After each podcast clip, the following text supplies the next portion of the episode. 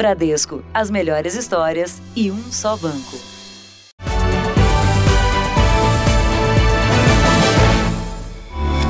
Bradesco, as melhores histórias e um só banco. Boa noite. Boa noite.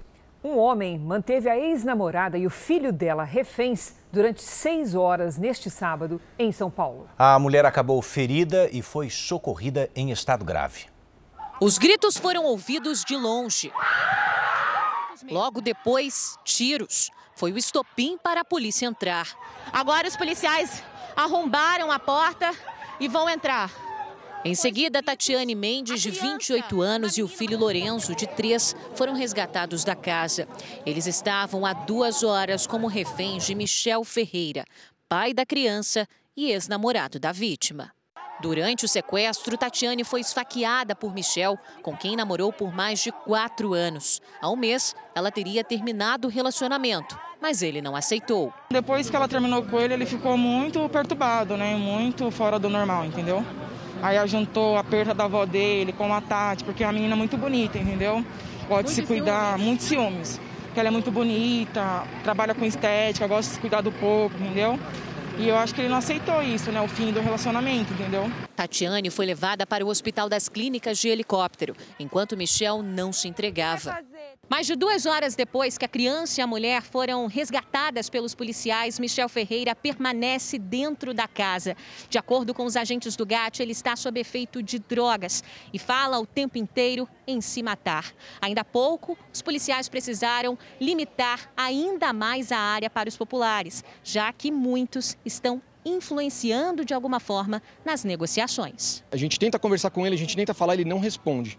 Né? A ideia do GAT é fazer tirar todos com segurança. Mas ele, como eu disse, ele está muito violento, ele está armado ainda e a todo momento ele faz ameaças. Depois de mais de seis horas de tensão, agentes ouviram um disparo, entraram no quarto, perceberam que ele estava ferido e chamaram o SAMU. O suspeito teria tirado a própria vida. Veja agora outros destaques do dia. Grávida morre em operação do BOP no Rio de Janeiro. Menina de 8 anos morre ao encostar na decoração de Natal. Suspeito de invadir o sistema do Tribunal Superior Eleitoral é preso em Portugal. Suposto filho de Maradona pede exumação do corpo. O comportamento de risco dos jovens enquanto cresce o número de casos na pandemia. Os preparativos para o segundo turno da eleição em 57 municípios brasileiros.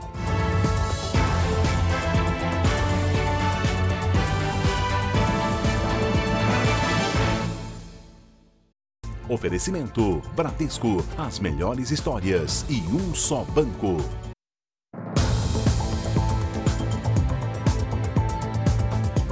Um policial militar morreu numa troca de tiros num bar da zona norte do Rio. Outros dois PMs foram baleados. O tiroteio aconteceu durante uma discussão entre os três. A madrugada seguia animada. No palco, um conjunto de pagode embalava o público que se aglomerava na boate na Vila da Penha, zona norte do Rio.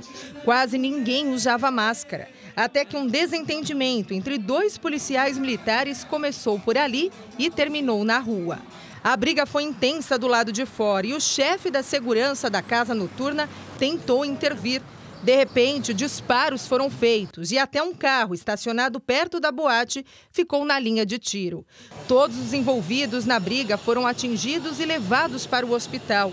O segurança da casa, o cabo Fábio Souza Falcão, de 39 anos, não resistiu. Toda a dinâmica da confusão envolvendo os policiais militares será investigada pela Delegacia de Homicídios. Uma perícia já foi realizada em torno da boate, que promove festas de quinta-feira a sábado. A polícia quer saber quem efetuou o primeiro disparo. Essa testemunha que não quer se identificar conta que ouviu cinco tiros uma barulheira, correria. Imaginei que ia ser aqui na porta da, da boate. O cabo Fábio Falcão estava na corporação havia oito anos e trabalhava no batalhão da Maré, que fica em uma das regiões mais violentas da cidade. O militar era solteiro e deixou um filho de criação de um ano de idade. Informação ao vivo para você aqui no Jornal da Record. O Ministério Público do Rio vai investigar a informação de que mais Três pessoas da família da deputada Flor de Lis participaram da morte do marido dela, o pastor Anderson do Carmo. Vamos ao Rio de Janeiro ao vivo. Renata Loures, boa noite para você.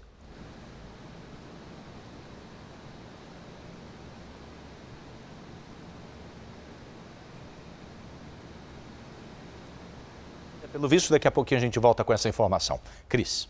Um homem de 24 anos morreu e outras três pessoas ficaram feridas em um acidente de trânsito em Santo André, na Grande São Paulo.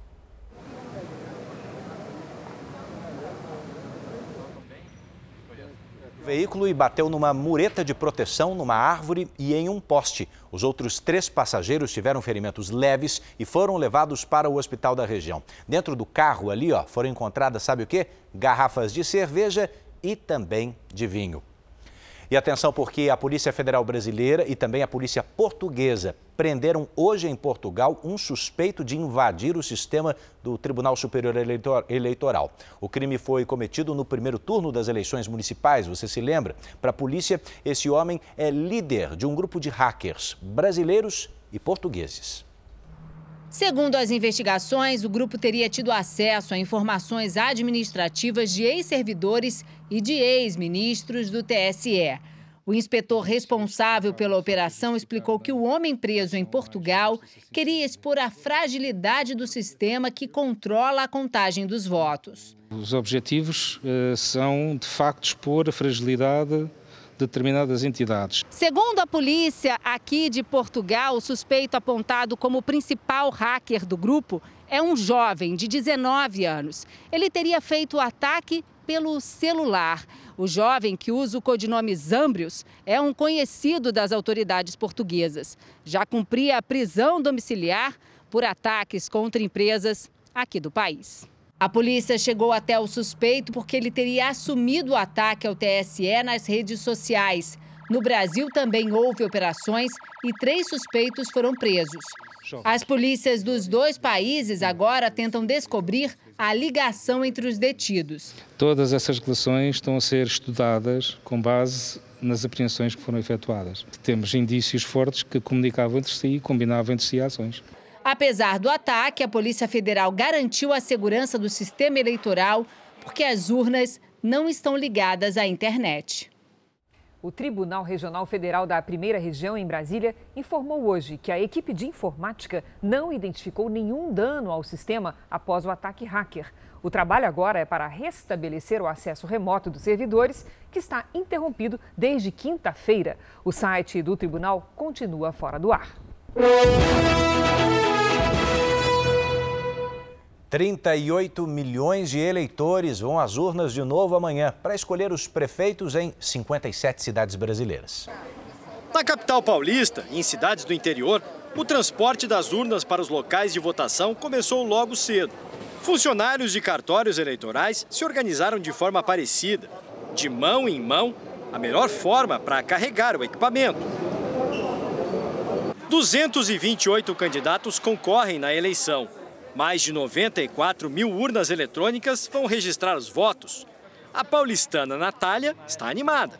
Máscara, caneta e o título de eleitor e a convicção de que o meu voto pode fazer a diferença. O uso de máscara é obrigatório. A Justiça Eleitoral preparou medidas de prevenção do coronavírus com distanciamento e higiene das mãos. Não pode ir para, para o local de votação sem a máscara. Se possível, leve sua caneta porque ele terá que assinar uh, o caderno de votação. Assim como no primeiro turno, as sessões amanhã vão abrir às 7, uma hora antes do que em eleições anteriores. O objetivo com horário estendido é evitar aglomerações. Até às 10 da manhã, eleitores a partir de 60 anos vão ter preferência. A prioridade é também para pessoas com deficiência, com mobilidade reduzida ou que estejam no grupo de risco para o coronavírus. Ir para o local de votação com camiseta ou adesivo de candidatos é permitido, mas fazer campanha não é. Boca de urna é crime, todos nós sabemos disso. Nós recomendamos que as pessoas não compareçam acompanhadas. Numa eleição em meio a uma pandemia, os índices altos de abstenção do primeiro turno podem se repetir e, na opinião deste sociólogo, até aumentar. Grupos específicos, como idosos, por exemplo, podem e, e pessoas que têm alguma alguma doença pré-existente, eles, vão, eles podem ter medo de, de ir às urnas. Fatores como, por exemplo, a meteorologia que influenciam. Né? Um dia de sol, por exemplo, o, o eleitor prefere é, é, sair da sua cidade e, fazer algo de, de um programa de lazer com a sua família. É importante lembrar que quem não votou no primeiro turno pode votar normalmente agora. Um dever e o direito de decidir quem comandará as prefeituras. É a hora que a gente decide. Os próximos quatro anos, né? Quem vai representar a gente. O Datafolha divulgou pesquisas para o segundo turno em algumas capitais. Em São Paulo, o atual prefeito tem uma vantagem de 10 pontos percentuais. Bruno Covas, do PSDB, tinha 48% das intenções de voto nos dias 19 e 23 de novembro. Caiu um ponto no dia 26 e hoje voltou para 48%. Guilherme Boulos, do PSOL, tinha 35% no dia 19, subiu para 40% no dia 23 e se manteve igual no dia 26. Hoje oscilou para 39%. Brancos e nulos eram 13% no dia 19, ficaram em 9% nas três pesquisas seguintes. Os indecisos eram 4% na primeira pesquisa, oscilaram para 3% e voltaram para 4% nas duas últimas. Considerando apenas os votos válidos, ou seja, sem brancos e nulos, Bruno Covas tinha 58%, foi para 55%, depois 54% e agora voltou para 55% das intenções. Guilherme Boulos começou o segundo turno com 42%, foi para 45%, depois 46% e agora 45%. O Datafolha ouviu 3.047 eleitores de São Paulo entre ontem e hoje. A margem de erro da pesquisa é de dois pontos percentuais e o nível de confiança é de 95%. Bom, de São Paulo, vamos ver agora a pesquisa realizada no Rio de Janeiro. Eduardo Paes, do DEM, estava com 54% no dia 19 de novembro, subiu um ponto no dia 26 e agora segue com 55%. Marcelo Crivella, do Republicanos, estava com 21% no dia 19, subiu para 23% e hoje está com 26% das intenções de voto. Na primeira pesquisa, 22% diziam votar branco ou nulo. O índice caiu para 18% e agora está em 16%. O grupo não sabe ou não respondeu estava em 3%, subiu para 5% e agora foi para 4%. Nos votos válidos, Eduardo Paes tinha 71%, foi para 70% e agora tem 68%. Marcelo Crivella estava com 29%, foi para 30% e hoje está com 32%. A pesquisa ouviu 1.786 eleitores da capital fluminense entre ontem e hoje. A margem de erro é de dois pontos percentuais e o nível de confiança é de 95%. Bom, daqui a pouquinho você vai ver as pesquisas eleitorais de outras capitais brasileiras. Não saia daí. Um jovem que alega ser filho de Diego Maradona teria pedido a exumação do corpo do craque argentino para realizar um teste de DNA. Santiago Lara, de 18 anos, disse em entrevista a uma emissora do país que existe a possibilidade de ser filho de Maradona. Além de Santiago, outras cinco pessoas brigam na justiça pelo reconhecimento da paternidade. O ídolo argentino tem cinco filhos registrados em cartório. Uma investigação foi aberta para descobrir se houve negligência em torno da morte de Maradona. Os procuradores aguardam o resultado de testes toxicológicos para determinar se o astro do futebol recebeu os cuidados necessários. E a Argentina, hein, anunciou o fim da quarentena que já durava mais de 233 dias. O país teve o isolamento mais longo do mundo, mas continua tentando conter a propagação do coronavírus. E os nossos enviados especiais, Edu, a Buenos Aires, eles mostram esse retorno à tentativa de vida normal, ainda com muitos cuidados. 2020 foi como um triste e longo tango para os argentinos. Teve a morte de Maradona, de Quino, criador da Mafalda, e de mais de 38 mil pessoas, essas levadas pelo coronavírus. A Argentina foi um dos primeiros países a impor restrições por causa da pandemia e um dos últimos a sair. A quarentena aqui durou sete meses, a mais longa do mundo. Algumas semanas atrás, ainda eram proibidos voos domésticos e até a circulação de pessoas em Buenos Aires. Mas ontem o presidente Alberto Fernandes anunciou o fim do isolamento em todo o país, com algumas restrições até 20 de dezembro. Disse ainda que já traça um plano nacional de vacinação para os três primeiros meses de 2021 e espera imunizar um quarto da população nesse período.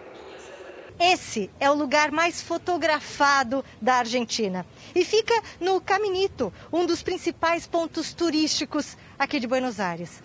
Mas ultimamente ele anda irreconhecível. Num sábado como esse, essa rua aqui estaria cheia de turistas, especialmente os brasileiros. Mas depois de sete meses de quarentena, muitas coisas mudaram. Esse bar, por exemplo, fechou as portas, aquele restaurante só vai reabrir em dezembro. O cenário está muito diferente. Até um vendedor de rua muito famoso aqui dessa região morreu recentemente por causa da Covid-19. Mas aos poucos a Argentina volta a abrir as portas para o turismo, que é tão importante para a economia do país. Este restaurante tradicional em frente ao estádio La Bombonera ficou fechado por sete meses e só abriu há algumas semanas. O movimento só está melhor agora por causa das homenagens ao Maradona, diz o proprietário. Mas muitos de seus vizinhos não aguentaram. Mais de 40 mil empresas na Argentina fecharam as portas para valer. Coração dói. Ver tudo Dói isso apagado porque- dói, diz Angel, que trabalha em um outro restaurante. A gente espera que tudo ative de novo, que os turistas venham, que conheçam o caminito, a boca, o tango, que tudo comece a fazer como era antes, tudo com protocolo, mas eu acho que é possível. Camila fez o que muitos brasileiros estão morrendo de vontade. Tirei 20 dias de férias, aí na última semana estava em casa, olhei e falei, abril, é agora. Para ela, esse tango teve mais tom de esperança do que de melancolia. Os preços aqui estão excelentes. Vale super a pena vir para Buenos Aires, muito mesmo.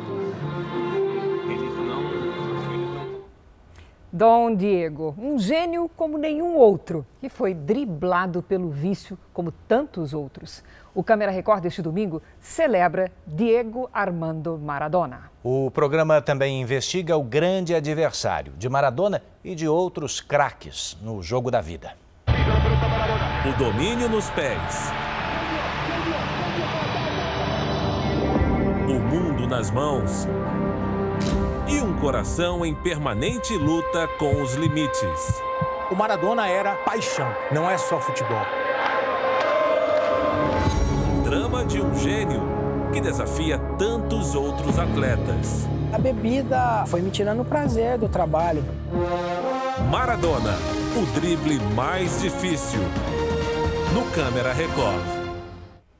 E a seguir você vai ver os desafios do governo depois das eleições. E ainda hoje, grávida morre durante a operação do BOP no Rio de Janeiro.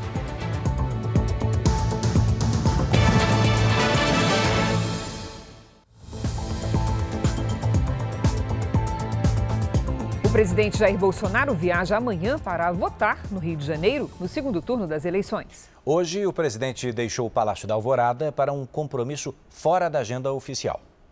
Sábado foi dia de trabalho para o presidente. Depois de conversar com apoiadores, Jair Bolsonaro foi até a casa do Almirante Rocha, atual chefe da Secretaria de Assuntos Estratégicos do governo e cotado para assumir o cargo de ministro da Secretaria-Geral da Presidência da República.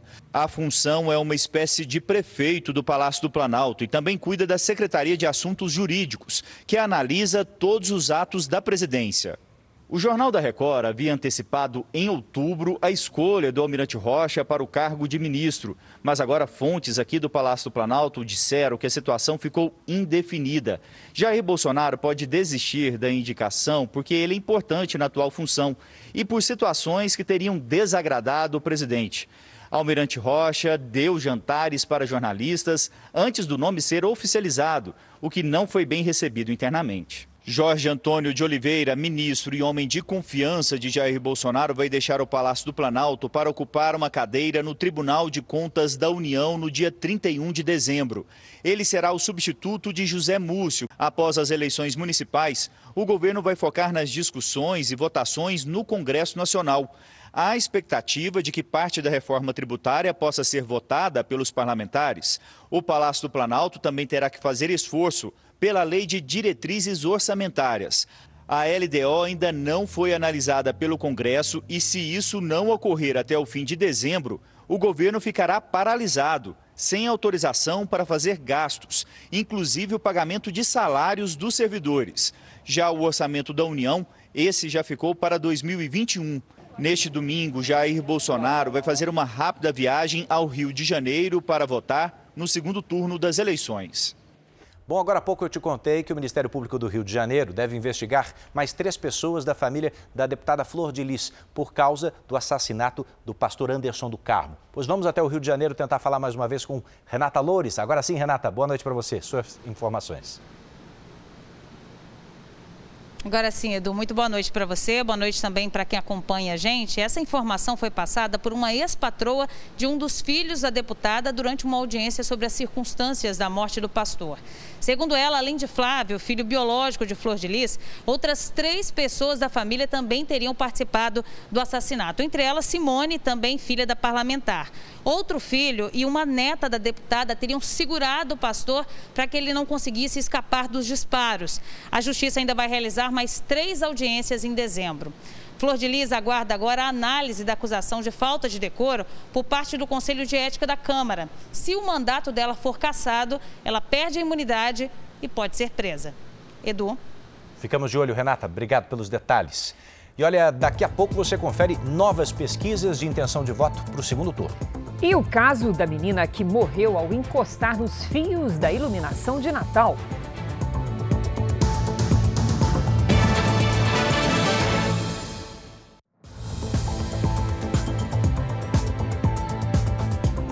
Enquanto o Campeonato Brasileiro avança, os clubes sentem o impacto da pandemia dentro de campo. E a falta das torcidas nas arquibancadas também pode ser determinante para definir o campeão. A temporada é atípica. O campeão só será conhecido em fevereiro do ano que vem. E pelo menos oito clubes hoje estão em condições de brigar pelo título. Em 23 rodadas disputadas até agora, o campeonato teve quatro líderes: Atlético Paranaense, Vasco da Gama, Internacional e Atlético Mineiro. Com mais 15 rodadas por jogar, a promessa é de que este rodízio continue, com outros candidatos a ocuparem a ponta da tabela. O Flamengo, agora de Rogério Ceni, e o São Paulo, com dois jogos atrasados, são os mais próximos seguidores do líder Atlético Mineiro. Até agora, de fato, está sendo muito equilibrado. Por vários motivos, a gente não pode descartar o que aconteceu com a pandemia, o que tem acontecido por conta da pandemia.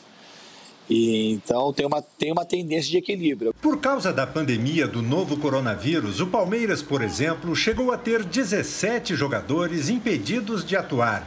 Mas os clubes nem podem se queixar ou pedir adiamento dos jogos em função dos desfalques. Todos assinaram um documento na CBF abrindo mão desta exigência. Outro fator de equilíbrio no campeonato é a ausência de público nas arenas. Os visitantes né, têm dado muito mais trabalho pelo fato de não ter a torcida do, do mandante em casa. Este é o Brasileirão 2020 equilibrado, imprevisível, para o bem e para o mal dos clubes. É difícil a gente dizer quem que vai ser campeão, quem que vai acabar caindo, porque está tudo muito embolado, tudo muito igual. De volta às eleições, o Tribunal Superior Eleitoral realizou os últimos testes com o supercomputador e também com os sistemas que fazem a apuração e a divulgação dos resultados para as eleições de amanhã.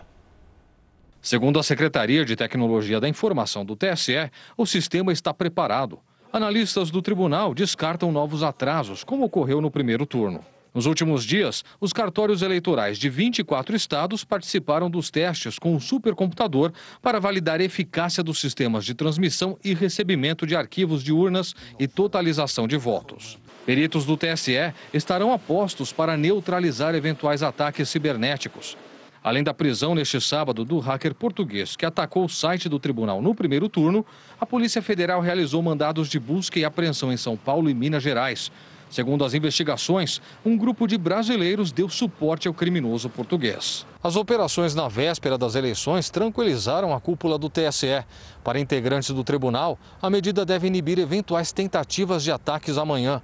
O presidente da corte, Luiz Roberto Barroso, tem enfatizado que, apesar dos atos criminosos, não há risco de interferência no resultado das eleições, já que as urnas não são conectadas à internet. Para evitar nova sobrecarga com o aplicativo e-título, o download só vai ser permitido até às 11h59 da noite de hoje. O programa serve para checar o local de votação e justificar a ausência do eleitor. Mesmo que ele tenha alguma dificuldade no uso do aplicativo, que pode até não decorrer de um problema do TSE, por exemplo, uma ausência de rede, uma falha do próprio smartphone, ele pode acessar os serviços de outras formas. Você pode fazer justificativa numa sessão eleitoral, caso você esteja em outro município. Você também pode fazer justificativa pelo sistema justifica.tse.jus.br pela internet no prazo de 60 dias após a eleição. O TSE autorizou a ajuda da Força Federal em mais duas cidades, Rio Branco, no Acre, e São Luís, no Maranhão. As tropas também vão colaborar em Manaus, Fortaleza e Calcaia, no Ceará. Vamos aos números de Fortaleza, Edu? Vamos sim. Intenções de voto na capital do Ceará. José Sarto, do PDT, tinha 50% das intenções no dia 20 de novembro. Agora oscilou para 49%. Capitão Wagner, do PROS, estava com 36% e manteve o índice. Brancos e nulos eram 10% e agora são 9%. 4% não sabiam ou não responderam. Hoje o índice é de 6%. Nos votos válidos, José Sarto estava com 59% e agora tem 57%. Capitão Wagner tinha 41% e hoje está com 43%. A pesquisa entrevistou 1.471 eleitores de Fortaleza entre ontem e hoje. A margem de erro é de 3 pontos percentuais e o nível de confiança é de 95%. Bom, de Fortaleza para Recife, onde as pesquisas apontam a eleição mais acirrada deste segundo turno. Marília Arraes, do PT, estava com 41% no dia 18 de novembro, oscilou para 43% e hoje está com 42% das intenções. João Campos, do PSB, tinha 34% na primeira pesquisa, subiu para 40% e agora chegou a 42%. Os dois estão empatados. Brancos e nulos somavam 21%, caíram para 13% e agora são 12%. Não sabe ou não respondeu eram 3% e agora subiram para 4% nas duas últimas pesquisas. Considerando só os votos válidos, Marília Reis tinha 55%, caiu para 52% e agora soma 50%. Já João Campos começou o segundo turno com 45%, subiu para 48% e hoje alcançou 50%. O Datafolha ouviu 1.803 eleitores de Recife entre ontem e hoje. A margem de erro é de dois pontos percentuais e o nível de confiança é de 95%. Sabe qual é a última aposta do Ministério da Educação para reforçar a alfabetização em meio à pandemia? É um aplicativo. A ferramenta pretende ajudar crianças e professores. O Grafogame pode ser baixado de graça em smartphones ou computadores. Depois da instalação, é possível fazer um avatar da criança que vai usar o aplicativo. Durante as atividades, não é necessária conexão à internet. Veja o exemplo. A. Ó. De acordo com o Ministério da Educação, a ferramenta já é usada em mais de 30 países. A versão brasileira foi desenvolvida em parceria com o Instituto de Cérebro e a PUC do Rio Grande do Sul.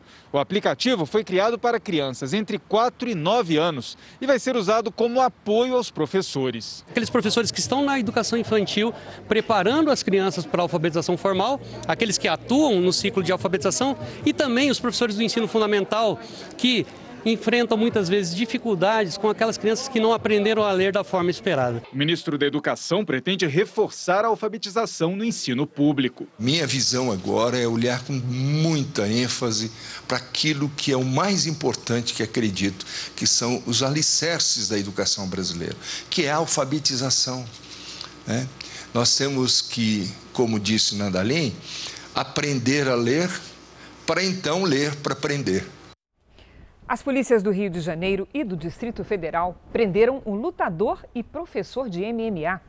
Márcio Rogério da Silva tinha seis mandados de prisão. Ele estava escondido no bairro de Guaratiba, na zona oeste do Rio de Janeiro. Segundo as investigações, o lutador liderava um grupo responsável por homicídios, sequestros e extorsões. A Covid-19 já matou quase um milhão e meio de pessoas em todo o mundo e o maior número de vítimas foi registrado nos Estados Unidos. O país pretende começar a vacinação em massa já em dezembro, mas quando o imunizante for aprovado para uso emergencial, as autoridades terão que superar mais uma barreira, a do armazenamento. Um comitê da Agência Sanitária dos Estados Unidos deve se reunir nas próximas semanas para discutir o uso emergencial da vacina desenvolvida pela farmacêutica norte-americana Pfizer em parceria com a empresa alemã BioNTech. Assim que o uso for liberado, as doses começarão a ser distribuídas em 24 horas. Com eficácia de 95%, a candidata à vacina se mostra promissora. O problema é que precisa ser armazenada em ambientes super frios, com temperatura de menos 70 graus Celsius. Esses tipos de freezers podem custar até 80 mil reais. Estados, cidades e hospitais americanos já se anteciparam para comprar os equipamentos, mas os fabricantes alertam sobre a espera de meses pelos produtos. Uma solução apresentada pela própria Pfizer é transportar as vacinas em contêineres do tamanho de malas de viagens, cheios de gelo seco e que só podem ser abertos duas vezes ao dia e duram no máximo duas semanas. Esse recurso pode ser viável para países como o Brasil, que não tem geladeiras de ultracongelamento nos centros de vacinação. A farmacêutica já trabalha também com uma vacina em pó. Montar uma estrutura nova requer não só o material para essa estrutura, como treinamento e uma grande organização. Tem que ter uma estrutura de descarte de gelo seco. A Pfizer pretende fabricar 50 milhões de doses da vacina ainda esse ano e quase 1 bilhão e meio até o final de 2021. Outras três vacinas também são promissoras, com eficácia acima de 90%. A da farmacêutica Moderna precisa de armazenamento a menos 20 graus Celsius. Já a russa da Gamaleya e a da Oxford AstraZeneca conseguem ser mantidas na temperatura normal da geladeira, de 2 a 8 graus Celsius. Todas ainda precisam passar por protocolos de segurança e, assim como a da Pfizer, devem ser aplicadas em duas doses. A princípio, trabalhadores da saúde, idosos e grupos de risco devem ser os primeiros a terem acesso à vacinação. Dentre tantas incertezas, a verdade é que será um processo longo e demorado até que toda a população mundial consiga ser imunizada. Eu pediria paciência e responsabilidade na forma de agir enquanto a situação está nesse pé. No Irã, o presidente Hassan Rouhani responsabilizou Israel pelo assassinato do principal cientista nuclear do país. O líder supremo do Irã, Ali Khamenei, prometeu retaliação pela morte do cientista Mohsen Fakhrizadeh. Do lado de fora do parlamento de Teherã, houve protestos contra o assassinato. Uma grávida morreu e pelo menos outras quatro pessoas ficaram feridas num tiroteio no Morro da Serrinha, zona norte do Rio de Janeiro. Esse confronto entre policiais e traficantes foi durante uma operação no Batalhão de Operações Especiais da PM. A operação do BOP era uma tentativa de ocupação do Morro da Serrinha, na zona norte do Rio. O confronto com os traficantes teve início assim que a polícia chegou à região. Os tiros foram ouvidos de dentro da comunidade e também de bairros próximos. O tradicional Mercadão de Madureira teve que ser fechado às pressas. Paramos tudo, já, já fechamos o Mercadão também. Aqui, o caveirão do BOP aparece voltando de ré para se proteger dos disparos. As ruas estavam movimentadas na hora do confronto porque a comunidade se preparava para receber o artista Belo. O cantor iria fazer um show de pagode na noite deste sábado. O tiroteio causou muita revolta. Os moradores protestaram contra a ação da polícia. Esse vídeo mostra uma vítima chegando ao hospital. Pelo menos cinco pessoas foram baleadas, entre elas uma grávida e uma criança. Como é que eles chegam atirando em comunidade, sem saber que tem criança, saber que tem comunidade? A gente não tem nada a ver com o tráfico, a gente só é morador. Se a gente pudesse tivesse uma condição melhor, nem no morro a gente estava, a gente estaria morando assim, ó, onde passa ônibus, carro. De acordo com a plataforma Fogo Cruzado, já são quase 4.300 tiroteios na região metropolitana do Rio este ano. A grávida que nós mostramos na reportagem se chama Liliane Rodrigues da Costa. Ela deu entrada no hospital, foi atendida, mas não resistiu. Em nota, a polícia disse que a corporação foi atacada por traficantes durante o patrulhamento. E olha aqui, uma menina de 8 anos levou um choque e acabou morrendo ao encostar num enfeite de Natal. Foi em Caldas Novas, no interior de Goiás. Júlia Franco, de 8 anos, tinha saído com a família para ver as novas instalações das luzes da cidade. Mas a menina encostou em um poste onde está um dos enfeites e levou um choque. Na foto dá para ver o pedaço do fio exposto, pequeno, mas suficiente para tirar a vida de Júlia. O acidente aconteceu em uma praça de Caldas Novas. A prefeitura lamentou a morte da criança e disse que a montagem da decoração foi feita por profissionais que fazem esse trabalho há 10 anos. Já os peritos que estiveram no local descreveram o serviço como uma gambiarra. Segundo eles, todos os postes estavam energizados por causa de uma ligação mal feita. A investigação da Polícia Civil tem o objetivo de apurar as circunstâncias da morte e de individualizar responsabilidades.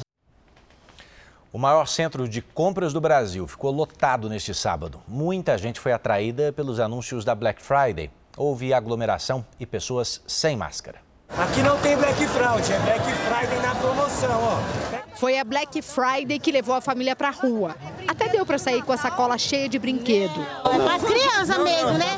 Porque tá bem baratinho Mas o smartphone ficou mesmo para trás. O que eu vi, de vez em baixar, ele aumentou, enquanto há 40 dias estava, bem dizer, 300 conta menos.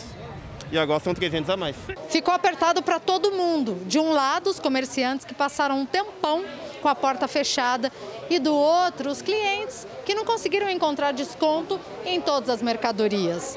Mas como o brasileiro sempre dá um jeitinho, há quem tenha apostado numa estratégia: colocar em promoção tudo aquilo que estava no estoque. E olha que tinha coisa, hein? A gente fez desconto, né, e promoção de kit, né? Você leva um produto, ganha outro. O Ring Light, essa luz para gravar imagem de celular que virou febre na pandemia, estava pela metade do preço. E foi momento de se desdobrar para vender. Tem Black Friday? Tem, tem sim, certeza. Aqui não se entra nem se vai embora sem limpar bem as mãos. Muito se viu mesmo do álcool em gel mas não havia como fugir do perigo da aglomeração.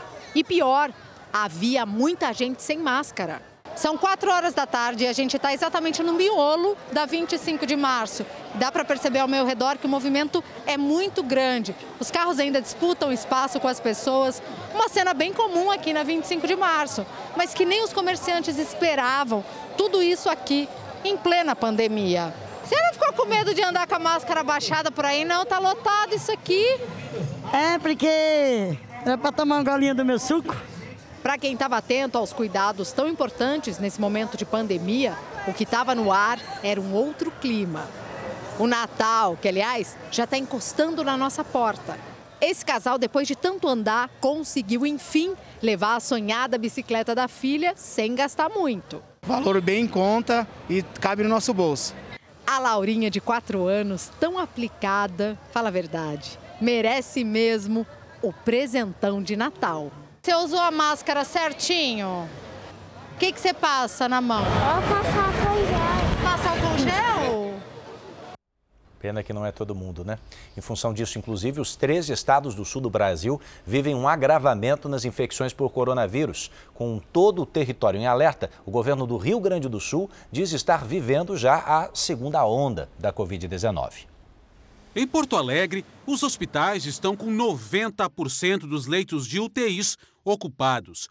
O mapa de monitoramento mostra pela primeira vez desde o surgimento da pandemia todas as regiões do estado em vermelho, o grau mais elevado de risco de contágio. É um alerta que se apresenta para o nosso estado na mesma direção do que está acontecendo em outros estados do Brasil. Estamos, de fato, vivendo uma segunda onda de coronavírus aqui no Rio Grande do Sul. Pelo 13º dia consecutivo, o Rio Grande do Sul apresentou alta na média móvel de casos de Covid, um aumento de 42% em relação a duas semanas atrás. Com o crescimento de casos, o governo do estado anunciou para a próxima segunda-feira um novo decreto que prevê medidas mais rígidas e por tempo indeterminado para evitar aglomerações. Festas de aniversário e casamentos vão ser proibidas e aquelas que acontecem em ao ar livre, como bares, essas terão que seguir regras de distanciamento social. Mas na prática isso não vem acontecendo. Na noite passada, a polícia e a guarda municipal precisaram intervir para acabar com aglomerações na Cidade Baixa, bairro boêmio de Porto Alegre. Uma multidão sem máscaras ocupava calçadas em frente aos bares e restaurantes. A gente observa uma conduta de total negligência, sem máscaras, em condutas de total aglomeração. Uma reunião entre autoridades de todo o estado está marcada para segunda-feira para discutir novos passos diante do agravamento da situação. Edu, aqui em São Paulo, a preocupação das autoridades de saúde é com os jovens. Eles precisam sair de casa para trabalhar e estudar. Pois é, mas às vezes desrespeitam o distanciamento e também se aglomeram em festas. Muitos acabam por levar a Covid para a casa dos pais.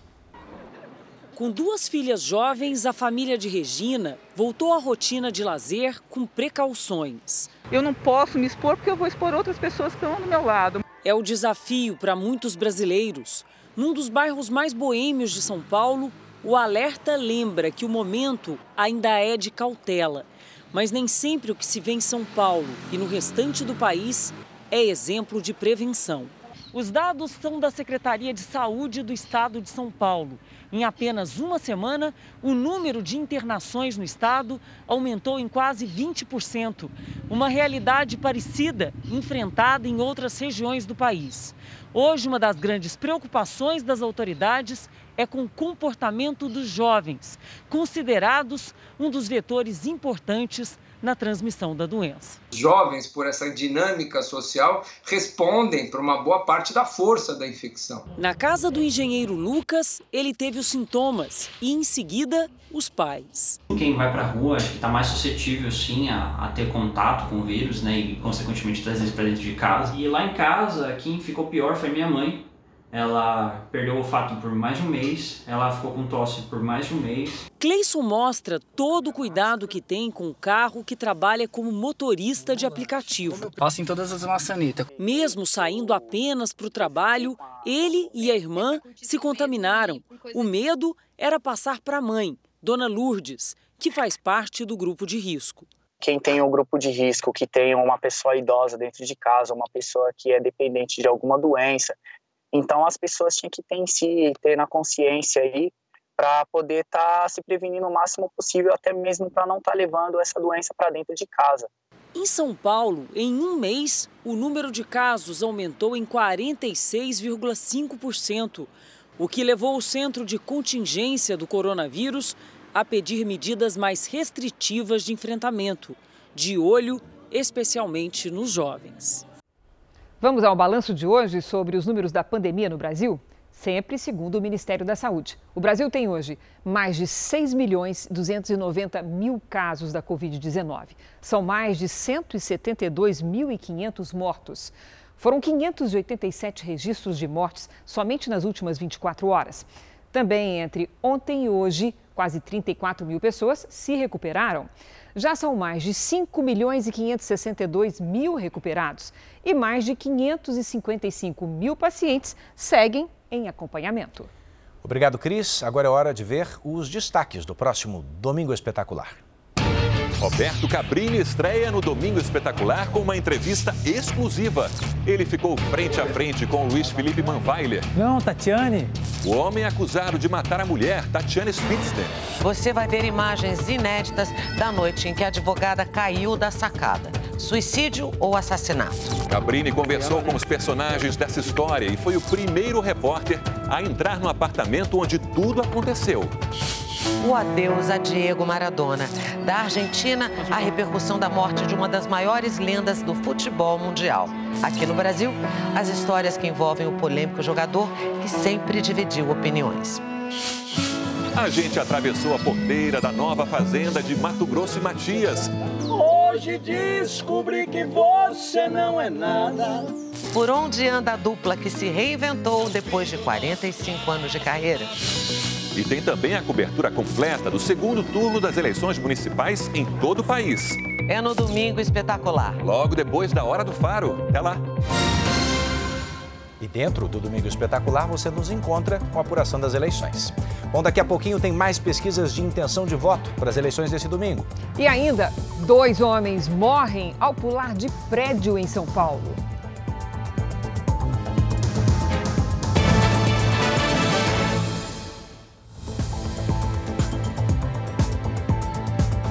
Dois homens morreram e uma mulher ficou ferida hoje após saltarem de um prédio na Grande São Paulo. Foi de uma dessas construções em São Bernardo do Campo que eles pularam de bungee jump. A mulher teve diversas fraturas e foi socorrida de helicóptero. Ainda não se sabe se a corda usada no salto se rompeu ou se as vítimas acabaram se chocando contra um dos prédios no momento do pulo. Emergência nas alturas também em Brasília, onde um jovem de 21 anos morreu enquanto praticava slackline. Jonas Pereira da Silva caiu de uma altura de aproximadamente 70 metros, enquanto se equilibrava entre dois morros. Ele estava com três amigos que chamaram o corpo de bombeiros. Os militares usaram técnicas de rapel, mas já não era mais possível salvar a vida da vítima. Jonas sofreu traumatismo craniano e múltiplas fraturas. A Polícia Civil investiga as causas do acidente. A Europa superou a marca de 400 mil mortes por coronavírus. Apesar da segunda onda da doença atingir o continente, alguns países já começaram a aliviar as medidas de restrição. Depois de horas de espera, os clientes foram recebidos com aplausos nesta loja da França. O comércio voltou a funcionar após quase um mês de bloqueios. Também foi dia de reabertura nos shoppings da Polônia. A partir de amanhã, algumas regiões da Itália começam a diminuir as restrições. Em Londres, na Inglaterra, mais de 60 pessoas acabaram presas durante protestos exigindo o fim das medidas de isolamento. Enquanto isso, a Alemanha se prepara para uma campanha de vacinação em massa. O vírus ganhou força no país nas últimas semanas e as restrições para conter a propagação podem ser mantidas até março do ano que vem. O Instituto Ibope também divulgou pesquisas hoje sobre intenções de voto para esse domingo. Em São Paulo, a vantagem é do atual prefeito, de 14 pontos percentuais. Bruno Covas, do PSDB, aparece com 48% das intenções de voto. Guilherme Boulos, do PSOL, tem 36%. Brancos e nulos somam 14%. 3% não sabem ou não responderam. Nos votos válidos, Bruno Covas fica com 57% e Guilherme Boulos com 43%. O Ibope ouviu 1.204 eleitores entre ontem e hoje. A pesquisa tem margem de erro de 3 pontos e o nível de confiança é de 95%. Vamos conferir agora a situação do Rio de Janeiro? Vamos lá. Eduardo Paes, do DEM, aparece com 54%. Marcelo Crivella, do Republicanos, tem 26%. Brancos e nulos somam 18% e 2% não sabem ou não responderam. Nos votos válidos, Eduardo Paes está com 68%. O atual prefeito tem 32%. A pesquisa entrevistou 1.204 eleitores entre ontem e hoje. A margem de erro é de 3 pontos e o nível de confiança de 95%. Na Austrália, três homens estão processando o Papa Francisco e a Igreja Católica por negligência em casos de pedofilia. Segundo a imprensa local, eles foram violentados sexualmente por um padre entre 1983 e 91 a Igreja Católica não teria tomado providências, mesmo sabendo dos crimes. O padre só foi expulso da Igreja Católica em 1999, quando já estava preso por abuso sexual havia sete anos. E também na Austrália, a população enfrenta a primeira onda de calor da temporada de verão. A temperatura atingiu 47 graus no estado de Nova Gales do Sul. Em Sydney, fez 40 graus. A saída foi curtir as ondas para se refrescar, mas o distanciamento social ainda é uma preocupação para as autoridades. Drones foram usados no controle de aglomerações. Alguns estacionamentos nas praias foram fechados quando atingiram a capacidade máxima permitida.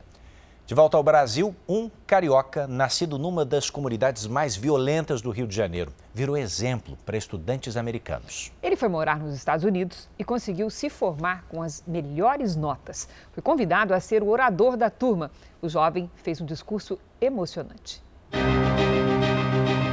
Eu nasci e fui criado no Rio, né?